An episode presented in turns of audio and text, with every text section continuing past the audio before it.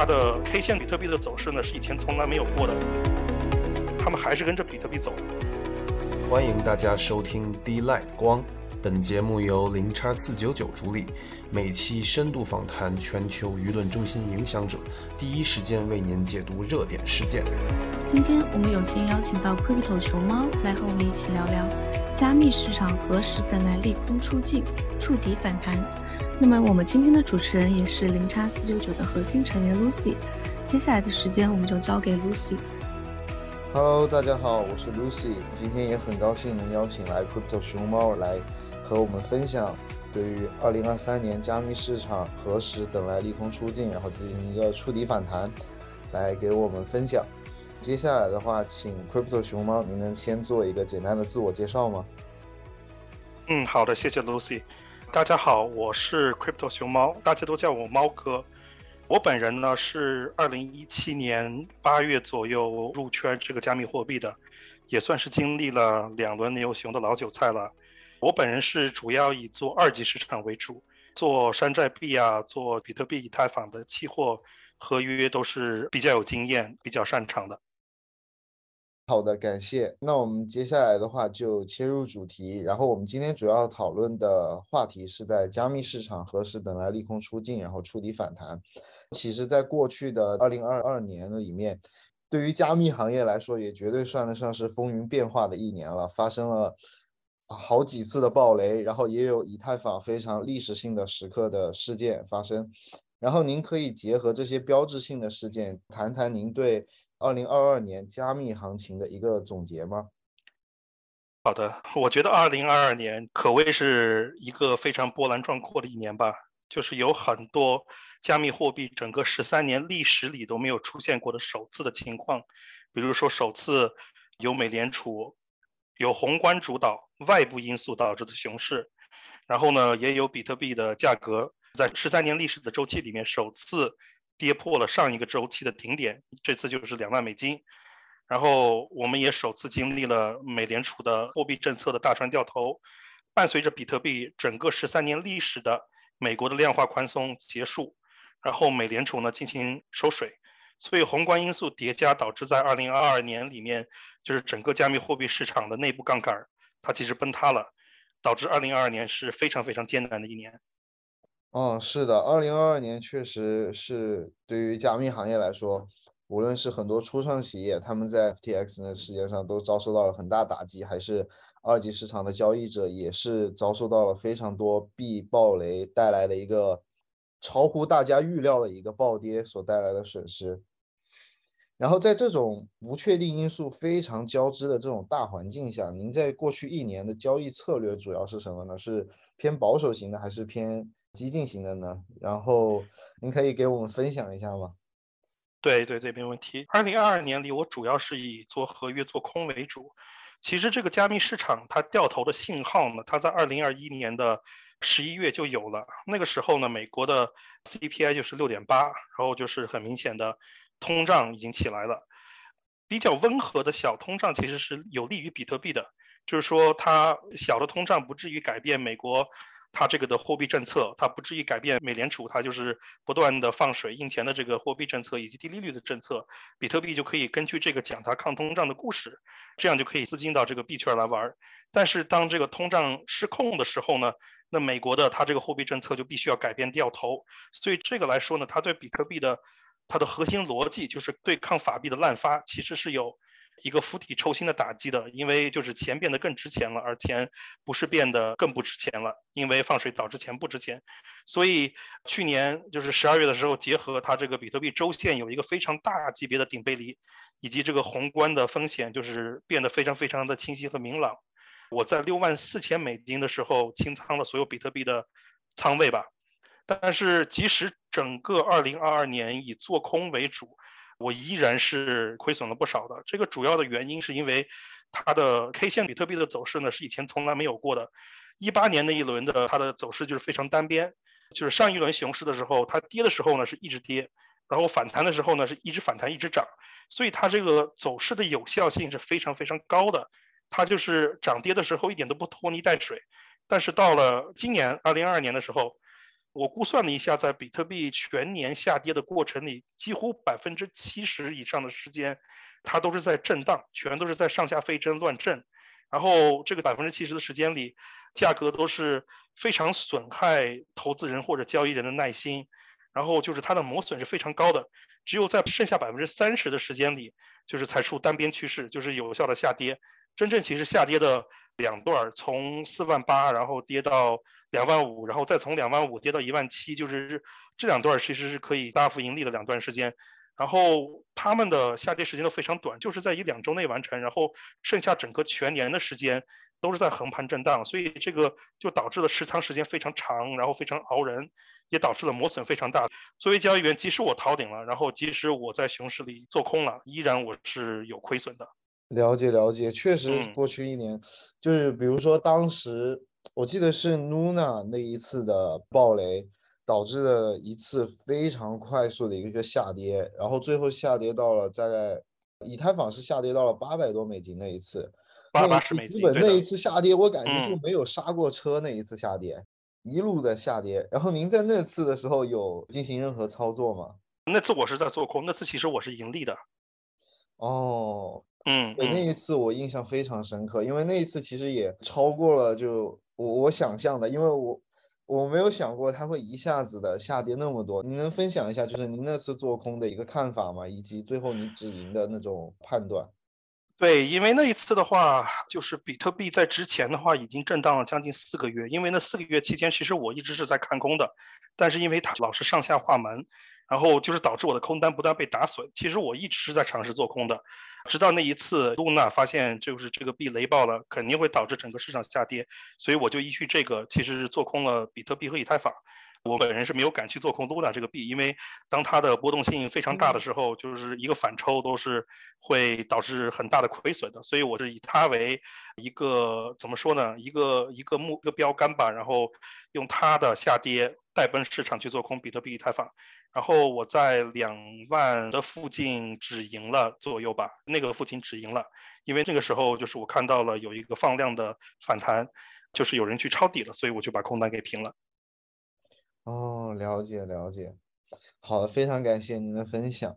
然后其实还有一个问题是，就是针对于 NFT，我不知道您对 NFT 这个行业有没有去涉及到，就是 NFT 在就是去年底的时候，可以说是。就达到了一个非常关注度非常顶峰的，就包括币圈还有区块链圈圈外的人都开始关注到这个行业了。然后您的资产配置中有 NFT 吗？然后您可以说一说投资 NFT 或者这种加密货币的现货和合约交易有没有什么不一样呢？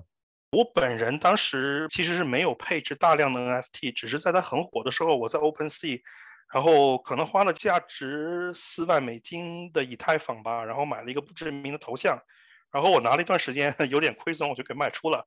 说 NFT 本身吧，我的理解就是我个人的观点，我觉得它的金融属性其实和山寨币是一样的，就是说你买入、持有，然后等它增值，然后它的卖出再卖出，所以它的金融属性就是它的核心属性还是赚差价。所以散户去囤 NFT，它主要囤的目的还是要赚一个差价。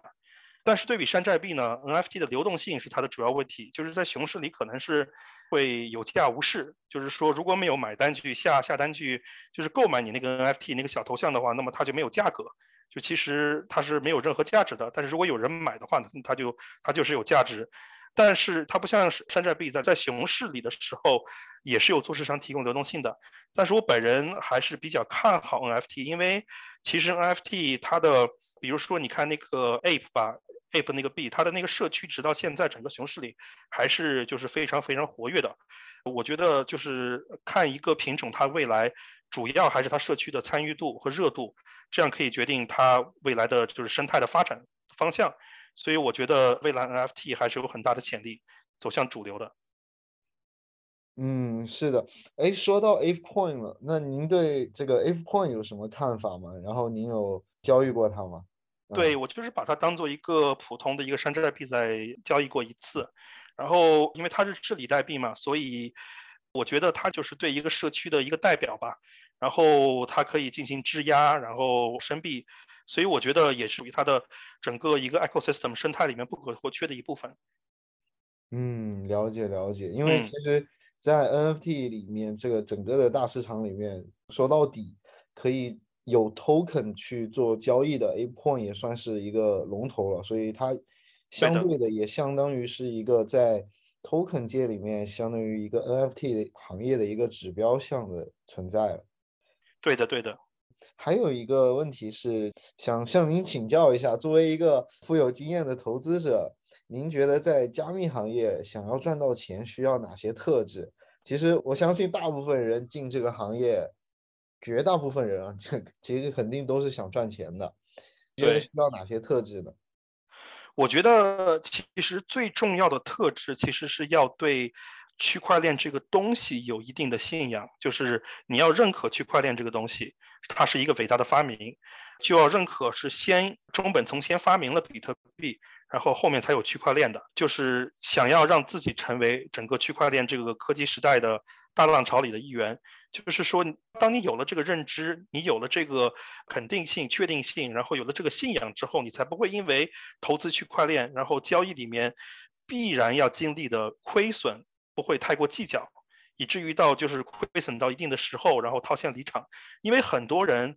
进入这个行业都是在牛市末期进入的，就是比如说我自己的话，我也是在二零一七年，就是算是牛市的中末期的时候。八月份那个时候已经很火热的时候进场了，然后其实刚刚我二零一七年入场的时候也不是特别懂这个东西，赚了一点钱，但也不是赚的不是特别多。然后二零一八年其实我也是有亏损的，所以说你如果不认可这个东西，你不认可它的区块链的核心的话，你可能因为就是亏损一点，你就不想玩了，就直直接离场了，然后这个就会导致你错过下一个周期、下一个牛市里面就是创造财富的机会。区块链本身呢，因为它本身又是去中心化的，然后它必然需要通过通证经济，然后用经济激励的办法。就是有发币经济激励的办法，保证这个供电的稳定性和安全性。但是它这个通证呢，这个 token 本身又不具有股票的性质，你没有办法去估值的，所以就会导致它这个 token 的价格在牛市的时候上涨的时候，它会一直涨，因为大家都很有信心。然后，但是在熊市的时候呢，它下跌的时候，它会一直跌，它是没有 floor 的。所以说，投资者就是新入场的投资者，我觉得亏损是在所难免的，他一定会亏损的。就是说，在这个亏损的这个因素下，只要除非是你对这个行业有很深入的了解，你有这个信仰的话，呃，你很可能就离开这个行业了，你就没有办法赚到钱。但是你如果有这个信仰，留就是一直待在这个行业里面，你才有可能在下一个周期里面赚到钱。这个是我的观点。好的，感谢分享。然后，其实像您刚才提到了，就是对比特币有信仰。然后，对于很多新进圈的人，还有一些进圈一段时间的人，其实他们对于比特币可能就没有那么深的信仰。包括网上我看到很多人的言论，他们对于 Ethereum 啊，就是他们可能觉得 Bitcoin 它只是一个只有一个转账支付的一个媒介的这种。像是一个黄金的属性的一个东西，然后他们并不知道，就是当初是中本聪把这个比特币发明出来，然后把区块链带给大家，然后他们就看到 Ethereum 上有很多的 DApp，有很大的生态，所以他们就觉得这个东西更有值得信仰。然后也有很多人刚进圈，可能是炒一些山寨币，然后发家致富的，然后他们对于这些东西更有信仰。然后在在您的观点看来，比特币它至于区块链更是一个什么样的角色？就是您对比特币有什么看法吗？然后或者是对以色列人有什么看法？嗯嗯，其实这个就是说，比特币的确呢是从它的金融属性上来讲是的确是很难赚到钱了，因为它的市值已经非常非常高了。这个也不能怪就是说新入场的散户朋友们，但是呢，就是大家都没有看到的一个东西是，比特币仍然是整个。币圈它流动性的入口，就是说它整个币圈的钱是从哪里来呢？都是由大机构去，就是这一轮牛市都是由大机构它先去囤比特币，它先去买比特币，然后由比特币创造的它的这个价值上去之后，它创造出了溢出效应，然后这些溢出的钱流动性流入了以太坊，流入了山寨币，才导致整个市场的繁荣。就是说。如果流动性不通过比特币入场的话，整个市场它是不会有百花齐放这种效应的。就是说，嗯，除非哪一天比特币不再是整个为整个市场做局，不再是成为整个区块链市场的主心骨的时候，就是它的市值不再是第一位的时候，那么可能这个市场就会有很大的变化，很多山寨币的走势它就会比较独立，比如说以太坊的走势也会独立了，然后山寨币的走势也会独立了，有可能比特币它在暴跌，然后其他币都在暴涨，有可能会出现这种情况。但是现在实际是什么情况呢？所有的币种都是由比特币的交易对，而比特币的波动都会导致。其他币种所有币种的波动，就是所有其他币种的波动，只是比特币波动的一个放大，他们还是跟着比特币走的。所以说，即使你是就去玩山寨啊，然后玩以太坊啊，无论如何你是逃不出比特币。它作为一个就是整个币圈，它它是一个就是应该说是一个沉重柱一样的，它它它它这样一个作用吧。比特币不好，其他的币种是不会好的，这个是我的观点。好的，非常感谢的分享。下一个问题是，就是其实马上就到来了，很多人关心的一个问题，就是在这个二零二三年，比特币它会是一个怎么样的走势？因为其实像您刚才说的，其实大部分的这种山寨币啊，还有以太坊啊，它的走势其实都会跟着这个比特币的一个走势。那您觉得在这个二零二三年里面，比特币它会是一个怎么样的走势？然后您的分析它的主要的参考的因素会有哪些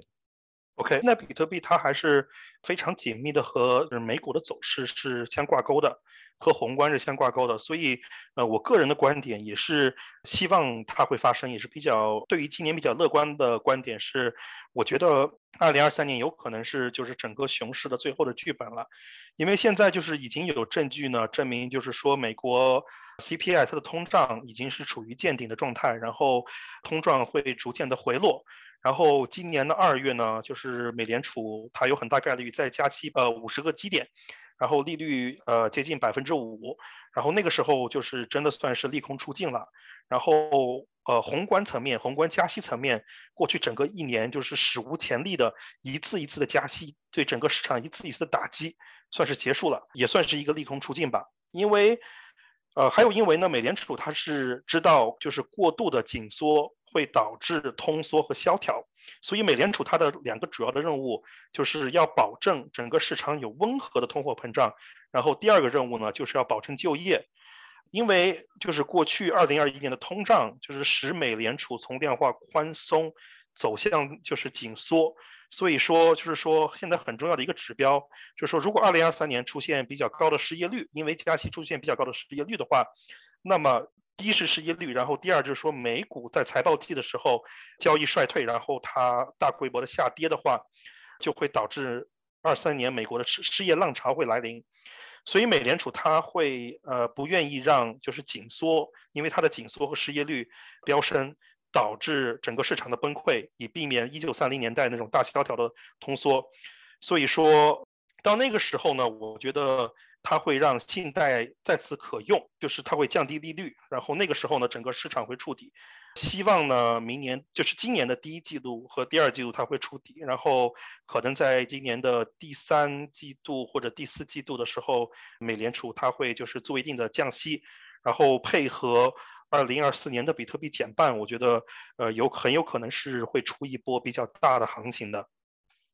好的，非常感谢。然后，其实我最近也在关注一个事情，就是很多市场上的言论也说，就是中国马上要开始放水了，因为中国现在经济情况也非常的差。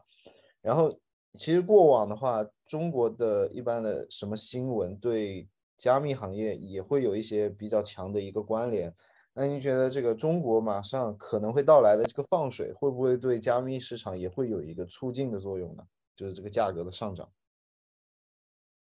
对对对，如果中国真的是就是采用放水的话，首先呢，A 股肯定会受益了，可可能 A 股会甚至会出现一波牛市，就在整个全球市场下跌的情况下，A 股走牛的话，那那那简直真的是一颗非常耀眼的明星了。但是，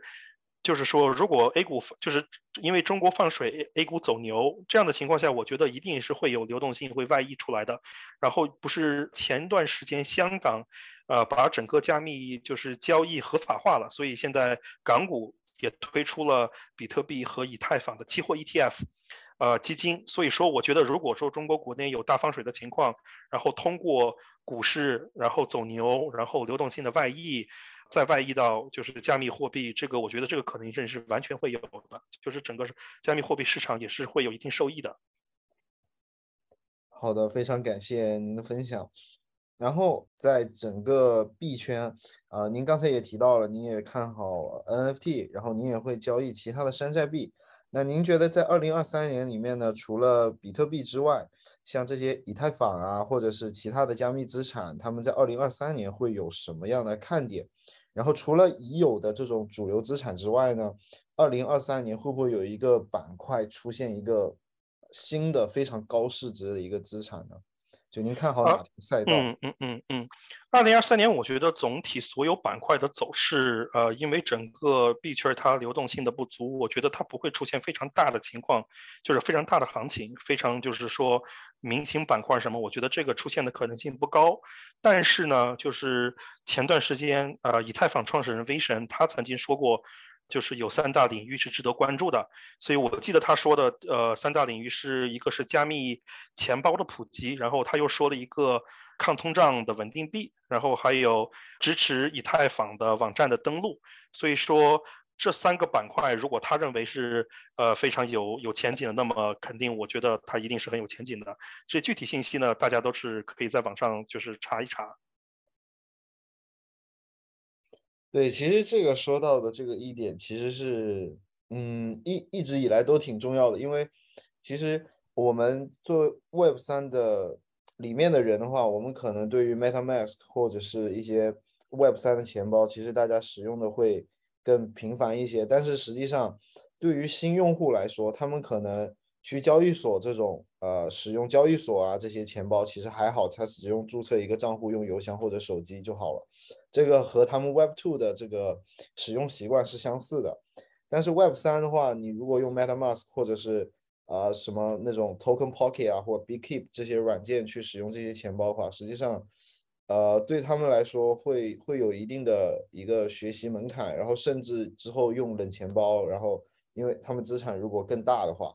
我也觉得就是这个如果能降低。呃，Web Two 的人进入 Web 三这种门槛的话，实际上对整个行业也会是一个很促进的作用。因为如果在下一次的一个一个一个整个行业的一个升幅的话，可能会就是需要更多的人来进入到这个行业里面。对对对，感谢感谢。然后其实就是无论是用户也好，就是还是资金也好。就是牛市的到来，就像我刚刚说的，就是它是少不了新的参与者的。所以你认为加密行业这些新的增量，它会来自于哪里呢？嗯，就是说，我觉得还是就是之前上上一个问题说的，整个加密货币它本身呢，呃呃，是对流动性是非常敏感的，它是整个市场流动性的一个浮标吧。呃，它就是说它的驱动。它过去的驱动主要是来源于，嗯呃，美联储流动性的外溢。所以说，当信贷的可用性变好，信贷再次可用的时候，也就是说，呃，今年某个时期如果有降息的话，那么就会有资金，一定会有资金流入加密货货币的。所以我觉得，当有资金流入的话，那么不管是任何的币种、任何的行呃、任何的板块的话，呃，它都是会有一波比较可观的，就是涨。涨幅的行情，但是如果说往长期来讲，呃，说加密货币的普及率的话，那么我觉得还有很长的路要走。如果说加密货币整个领域可以出现一个像 Facebook 一样改变世界的那样的爆款的应用的话，那么就是加密货币会成成为普通人生活中的一部分。那么这部分的增量就是。简直就是无限大了，因为全世界呃那么多人，真正就是玩币的还其实是很少很少的一部分，所以说直到有一个爆款级别的应用出现的话，那么我觉得这个增量是它是它是无限的，所以说整个市场还是需要努力去创造一个大家都会用的一个爆款的应用落地。对，然后其实我看到市场上也有些言论啊，就是。大家在分析，就是下一个除了萨尔瓦多之外，还有没有哪一些国家？因为其实很多国家他们的就在过去的一年里面，实际上是陷入了非常恐怖的高通胀。比如说阿根廷，比如说很多的国家，他们的货币都已经贬值的贬值的非常的夸张了，然后很多他们这些国家的国民，他们都选择了把他们自己国家的货币而转换成比特币去进行一个避险的行为，然后也有很多人就是看待这种情况，就是可能我就会觉得，那下一次。一个大幅的增量，可能又会来自于哪一个国家？他们把加密货币，比如说比特币或者是 Ethereum，看待成了他们国家的法定货币，然后也有可能是哪个国家，就哪个大的证券市场又开通了比特币或者以太坊的一个现货的一个 ETF。那您觉得这这几个事情，它在这个未来发生的概率大吗？就是他们会不会，就是这种可能也会给加密行业带来一个非常大的一个新的增量？嗯呃，怎么说呢？就是说，呃，历史上来讲，当一个国家它的通胀是进入两位数的时候，那么